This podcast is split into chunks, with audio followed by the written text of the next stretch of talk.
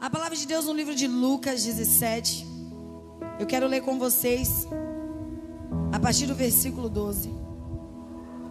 Ao entrar num povoado dali, dez leprosos, mantendo-se certa distância, clamaram: Jesus, mestre, tenha misericórdia de nós.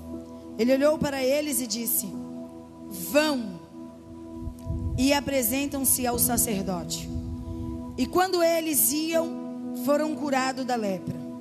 Um deles, ao ver que foi curado, voltou a Jesus, louvando a Deus em alta voz, lançando-se lançando aos seus pés e agradecendo pelo que havia feito.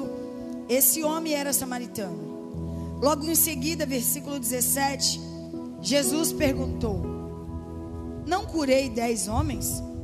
Onde estão os outros nove? Ninguém voltou para dar glória a Deus, exceto esse estrangeiro. E disse, e disse ao homem: Levanta-se e vai, a tua fé não somente te curou, mas também te salvou. Pai, nós queremos te agradecer por essa palavra tão conhecida, tão usada, tão ministrada sobre todos os lugares. Mas nós temos certeza que nós temos algo novo porque a tua misericórdia se renova e não é a tua palavra. A tua misericórdia se renova a cada manhã. E nós estamos aqui porque nós necessitamos ouvir algo do Senhor. Por isso, Deus, toma a mente, o coração, o corpo, a alma, o espírito. Toma um ambiente que já é espiritual. Jesus, toma a cada situação que o Senhor revele da maneira necessária aos teus filhos. Pai, que cada um que também está nos assistindo recebam essa palavra dentro da sua casa, dentro do seu ambiente familiar, dentro do seu coração e que haja uma ação do Senhor para que algo aconteça como aconteceu na vida desses dez homens. Por isso nós te glorificamos e mesmo cansado nós levantamos as nossas mãos, as nossas vozes roucas e dizemos: Glória a Deus por estarmos aqui nessa manhã e bendizendo o teu santo nome a todo tempo, Jesus. É uma passagem, como eu disse, muito conhecida, muito famosa. E é uma passagem que não deveria sair dos nossos corações em momento algum. É uma passagem onde nós deveríamos a todo instante reconhecer o alto valor da graça e de sermos gratos a Deus por tudo que Ele faz e por tudo que Ele é. Eu conheço várias pessoas que não frequentam igreja, que não são cristãos, mas eles sempre falam a mesma coisa para mim. Como eu sou grato por Deus, como eu sou grato por Deus por ter fôlego de vida, por ter veste, por ter casa e por ter tantas outras coisas. E eles engrandecem a Deus quando a gente estamos conversando. O problema geralmente é falar de igreja ou de religião. Mas quando se trata de falar de Jesus, as pessoas sempre, muitas das vezes, elas engrandecem a Deus. Mas algo me chama a atenção que as pessoas engrandecem a Deus pelas vidas que eles levam, pelo jeito que eles mantêm a sua vida. Mas é raramente as pessoas engrandecem a Deus verdadeiramente pelo que Ele é e pelo que Ele faz em nós e, e muitas das vezes não é pelo externo, e sim pelo interno que é gerado em nós. Quando eu vejo Jesus que traçou um caminho que não era de costume, um caminho que provavelmente levaria ele a demorar muito mais a chegar no lugar aonde ele queria chegar, que era Jerusalém. Eu vejo Jesus mudando a sua rota para encontrar pessoas a qual ele sabia que iria precisar dele. E não foi diferente na nossa vida. Mas o que me chama mais atenção em todo o percurso de Jesus, em tudo que ele fez sobre a terra, é que Jesus, ele não escolheu os melhores lugares ou lugar propício para encontrar as pessoas. E foi assim também nas nossas vidas. Nem todo mundo encontrou Jesus porque foi até a igreja. Nem todo mundo encontrou Jesus porque foi em um ambiente espiritual. Nem todo mundo encontrou Jesus porque precisava de Jesus naquele lugar e foi até lá para se encontrar com Ele. Eu creio que muitos de nós, Jesus foi até nós em lugares desprovido, em lugares que não era favorito a Jesus, em lugares desproporcional àquilo que Jesus estaria ou que viria fazer. Eu mesmo fui buscada em um ambiente a qual jamais um cristão entraria, a qual jamais um religioso entraria.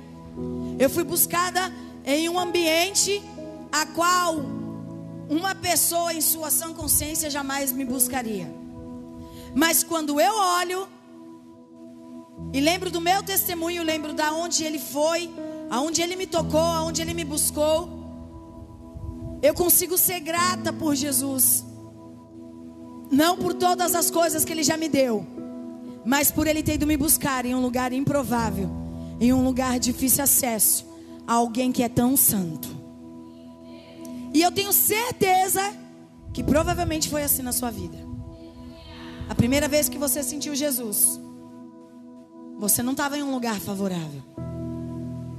Você não estava em um lugar a qual você podia se sentir tão confortante para ser tocada por Jesus. Eu costumo pregar o evangelho lá no salão e eu escuto muito algumas clientes. A menina estava até fazendo a unha canela e ela disse assim: quando eu tô no salão, quando eu estou nesse ambiente, eu tenho vontade de ir para a igreja, eu tenho vontade de conhecer Jesus, né, Nelma? Eu tenho vontade de frequentar a igreja, eu tenho vontade de escutar Jesus. Mas engraçado, Marcelo, é quando eu estou no salão, porque quando eu saio do salão para fora, eu quero pecar, eu quero, eu quero estraçalhar, eu quero, eu quero fazer coisas que machucam a minha família, que me machuca, que me destrói, e eu quero fazer. Mas o engraçado é que quando eu entro e ponho o pé, eu quero Jesus. E é um ambiente desfavorável. É um ambiente não propício. E Jesus, para tratar algumas pessoas e quebrar alguns protocolos, agiu dessa maneira. Ele perdia uma rota menor que de verdade ajudaria o seu cansaço físico, que ajudaria ele a ter menos cansaço físico, mas ele prefere um caminho maior para poder alcançar pessoas que não seriam alcançadas por ninguém. Ele prefere um caminho menor, um caminho maior, para alcançar pessoas que jamais seriam alcançadas pela sociedade.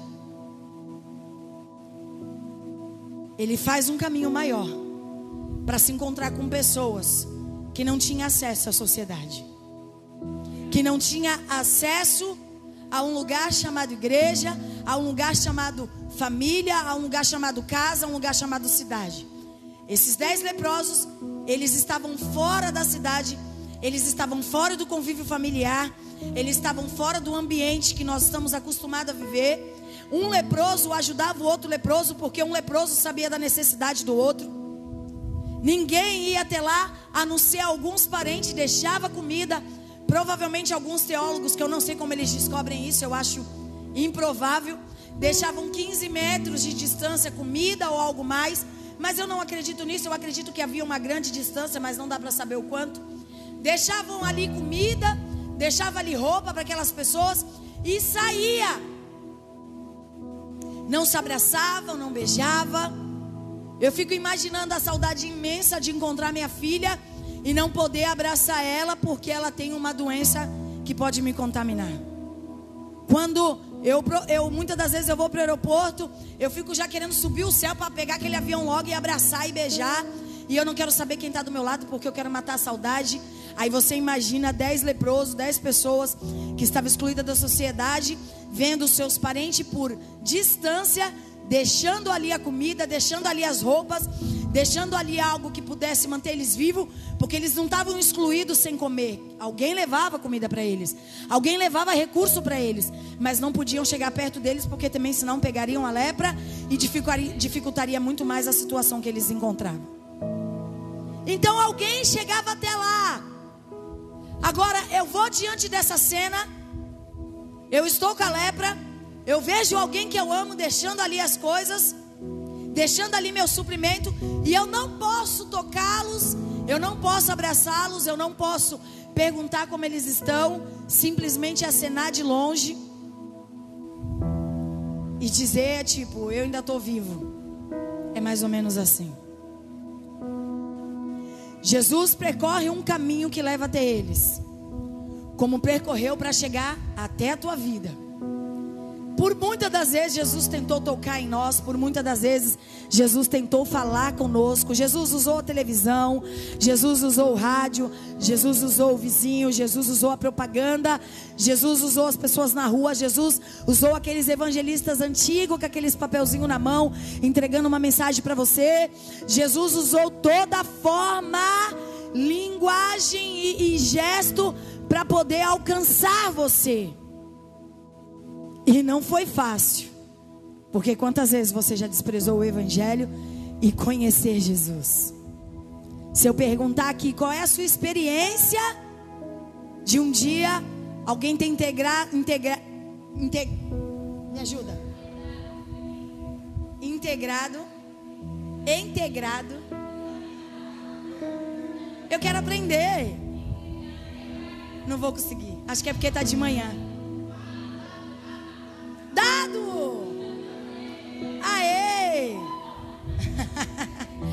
Gostei, Dani. Uh! E ter entregue. Entregue, Léo! Agora gostei. E ter entregue aquele panfleto. E quantas vezes alguém, alguns de nós pegou na mão. Se a Catrina tá assistindo, ela tá rindo até agora e ter ali pegado aquele papel. E a gente vê aquela cena, né? Tem sempre um, um desenho.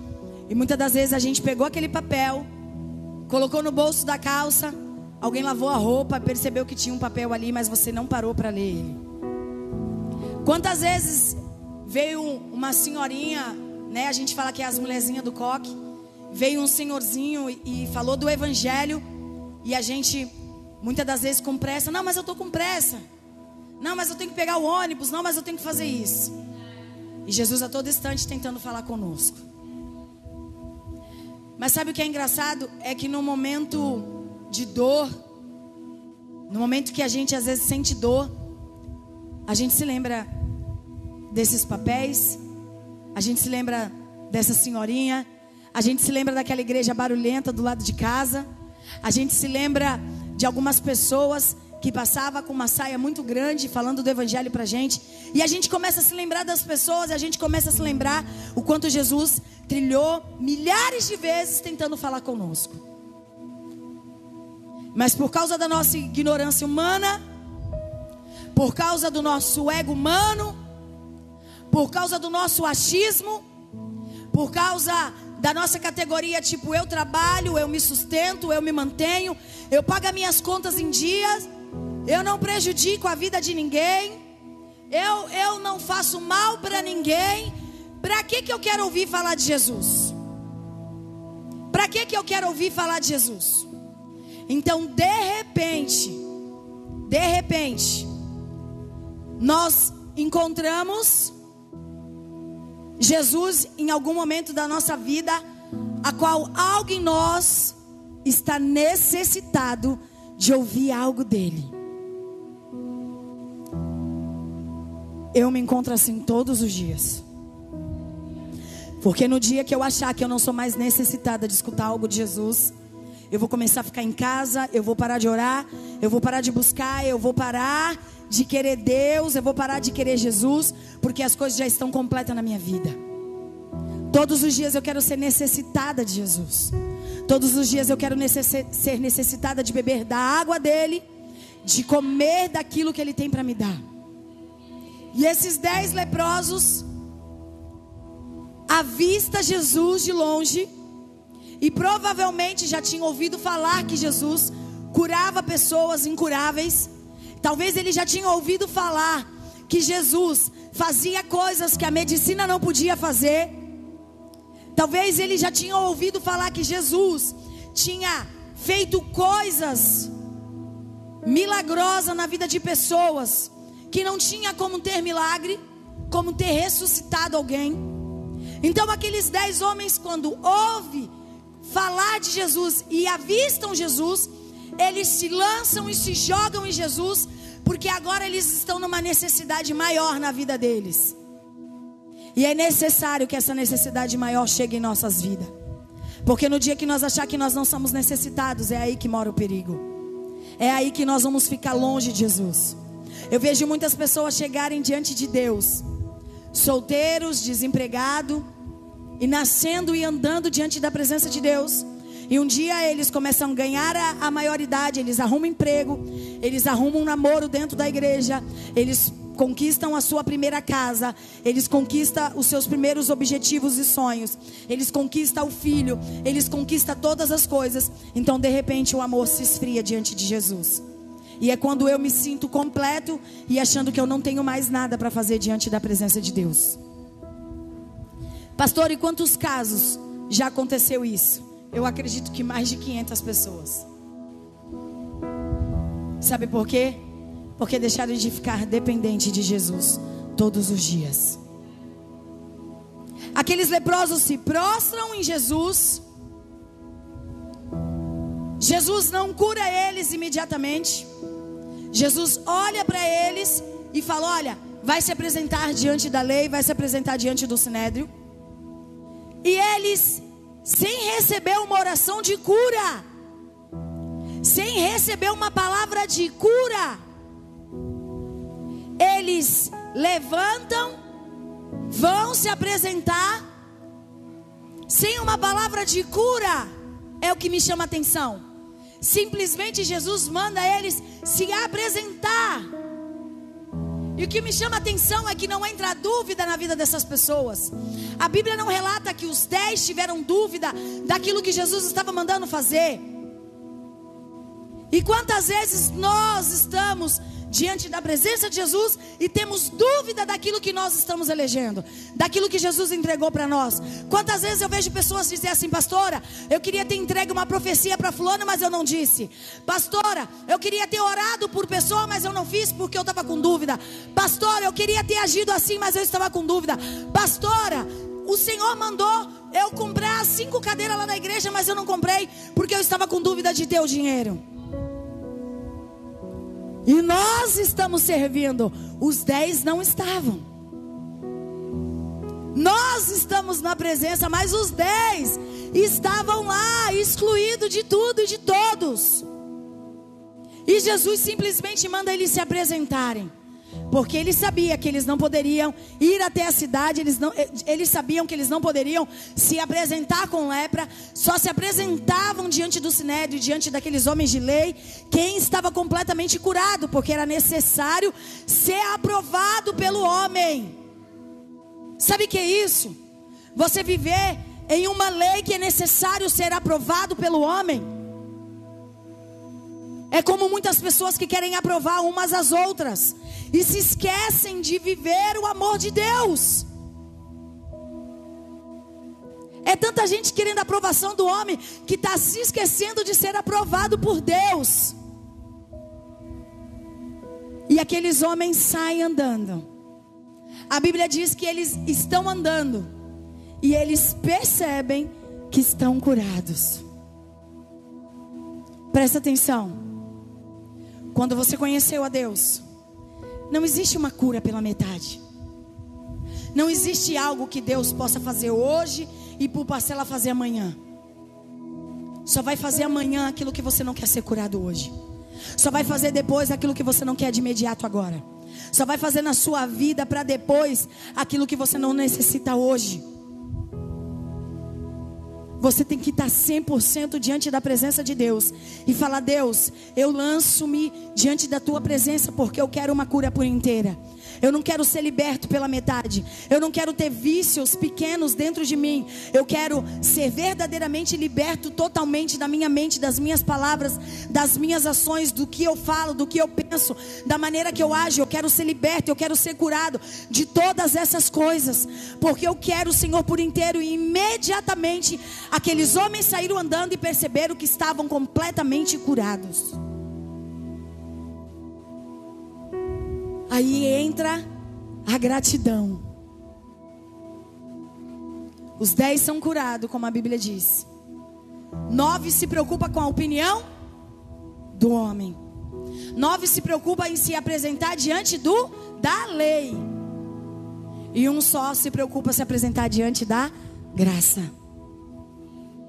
Pastora, mas a graça anula a lei? Não. A graça completa a lei. As duas andam junto. Voltam. Você está no meio do caminho, volta. Agradeça a graça. E continua. E testifica na lei. Volta. Tenha gratidão pelaquilo que acontece na tua vida. Seja grato a todo instante, porque a graça traz fertilidade. A graça nos traz uma vida de fertilidade. Aonde eu colocar as minhas mãos será próspero. Aonde eu colocar a planta dos meus pés haverá prosperidade. A graça é fértil. A ingratidão é infértil. A graça volta e agradece o mediador da graça, o dono da graça, dizendo assim: Olha, o Senhor fez em mim algo que eu não tenho como pagar. A graça já, já se, se traduz: favor imerecido. Eu não mereço. Senhor, eu estou aqui. Eu não merecia. Ah, mas eu tenho meu trabalho. Eu sou o chefe da casa. Eu comando a minha empresa. Eu tenho um bom salário. Lei. Acha dona de si próprio. Graça. Eu sou um empresário, mas estou no pé de Jesus. Graça, eu sou dono da minha casa própria, mas eu estou no pé de Jesus. Graça, eu tenho filhos prósperos, a minha casa está tudo bem e eu estou nos pés de Jesus. Graça, eu tenho saúde, eu não tenho saúde, mas eu estou no pé de Jesus. Graça, eu tenho dom, eu contemplo, eu tenho virtude de Deus e eu estou no pé de Jesus. Graça, graça, reconhecer e não chama atenção. Porque eu vejo que Jesus se preocupou com isso. Alguém que não se preocupava. Jesus ele é muito humilde. E nós encontramos essa humildade nos pobres. Geralmente você quer tomar uma lição de vida, conversa com o morador de rua. Você quer tomar um tapa na cara? Conversa com o morador de rua. Que ele vai dizer assim para você, ó. Eu já tive casa, pastora. Eu já tive bom emprego. Eu já ganhei salário alto. Eu já tive um carro, pastora, que cabia sete pessoas. Hoje eu estou aqui no crack dentro do calipau, mas eu já tive uma boa vida. Mas na verdade, os meus filhos queriam o meu amor só pelaquilo que eu tinha. As pessoas da minha família só queriam o churrasco que eu oferecia. Eu não conseguia me sentir amado dentro do meu ambiente familiar. E hoje eu estou aqui sem nada. E sabe o que eu entendo? Eu já ouvi assim, sabe o que eu entendo? Que a pessoa que eu divido o cachimbo comigo tem mais amor do que aqueles que eram meu. Graça. é verdade. É verdade. Eu já encontrei morador de rua que se protegem, que, que, que se amam de uma maneira que eu falo, meu Deus, o que, que é isso? E o que, que um morador de rua tem para oferecer para o outro? Uma pedra, um cachimbo. Mas a vida esmoaçou tanto essas pessoas. A consequência dos erros deles tem moaçado tanto. Que quando você vai conversar com eles, você topa um tapa na cara. A graça volta, se lança, chora, reconhece o mediador da autoridade daquilo que tinha conhecido. A graça ali se sai chorando os pés de Jesus. E o que me chama atenção, como eu disse aqui no versículo 17, Jesus, ele pergunta, ele se preocupa. Mas não eram dez? Por que, que no, um só volta? Cadê os outros nove? Não eram dez? Cadê os outros nove? Sabe o que, que eu tiro como lição com isso? Que você vai levar para a tua vida inteira, se você quiser. Existe um Jesus que está olhando você a todo instante e a cada segundo da sua vida. Existe um Jesus que está olhando para você nesse exato momento e ensinando você a ser mais grato. Existe um Jesus que está olhando para você e ele está esperando você ser grato pela pessoa que serve o pão quando coloca dentro da sacola para você. Pela pessoa que para o ônibus ali para você subir. E muitas das vezes você é atrasado. Você simplesmente consegue achar ruim. Porque o ônibus atrasou também. E você não consegue dar bom dia para o motorista. A Bíblia está ensinando, Jesus está ensinando, para quando o fretista colocar gasolina no seu carro, só porque a gasolina está caro, o coitado não tem culpa, e você sai de lá xingando porque a gasolina está caro, mas o cara, o rapaz está ali simplesmente trabalhando e não tem nada a ver com aquilo que está acontecendo no mundo. Jesus está ensinando você a sentar no seu vaso de sanitário, que você muito se importa e simplesmente ser grato por conseguir urinar, porque tem gente que não consegue urinar. Coisas pequenas, Jesus está dizendo assim: olha, pequeno, mas eu estou esperando você ser grato. Coisas insignificantes para você, mas eu estou esperando você ser grata. Coisas insignificantes para você, mas eu estou esperando você ser grato. Porque se Jesus não perguntasse dos outros, Jesus não estava se preocupando em fazer de nós uma geração de gratidão. Se Jesus não estivesse perguntando onde estavam os outros nove, Jesus não estava se preocupando em que nós vivêssemos num mundo de gratidão. Deixa eu perguntar para você. Essa semana inteira, por quantas pessoas você foi grata? Essa semana inteira, quantas vezes você agradeceu a Deus por todas as coisas que têm acontecido na sua vida? A semana inteira, quantas vezes você levantou para o alto e você disse: Meu neto, minha neta, você está com saúde, Senhor, eu sou grato. Meus filhos, Senhor, eu sou grato. Pai, eu sou grato. Deus, é, não vai dar tempo de almoçar, não tem almoço, mas eu sou grato. Deus, eu consegui isso, eu sou grato. Deus, eu, eu, eu queria que entrasse tanto, mas não entrou, mas eu sou grato. Você sabe o que significa isso? Jesus está do céu nos olhando, os anjos na terra contemplando e dizendo: Pai, estou esperando ser grato. A mulher acabou ali, ó, de fazer uma ação na vida deles, mas eles passaram como se nada tivesse acontecido. Você é leproso também. Você é os nove também. Você é esses nove que foram se apresentar para os homens, mostrar que estavam curados, mas na verdade o coração ainda continuava com a lepra. E sabe o que significa isso? Existem milhares de pessoas dentro da igreja que ainda estão com lepra. Existem corações que ainda estão leprosos. Porque se eu trabalho e eu tenho o meu recurso que Jesus me dá todos os dias, todos os dias Jesus me dá recurso para levantar, trabalhar, e eu conseguir anular o dízimo e oferta, eu tenho lepra no meu coração. Eu ainda sou ingrato. E a ingratidão está me levando aonde? A infertilidade na minha vida. Não ser grato pelo meu pastor, infertilidade. Não ser grato pelo meu irmão dentro da igreja, infertilidade. Infértil. Aí depois, eu quero que as coisas aconteçam, Acontece, acontece.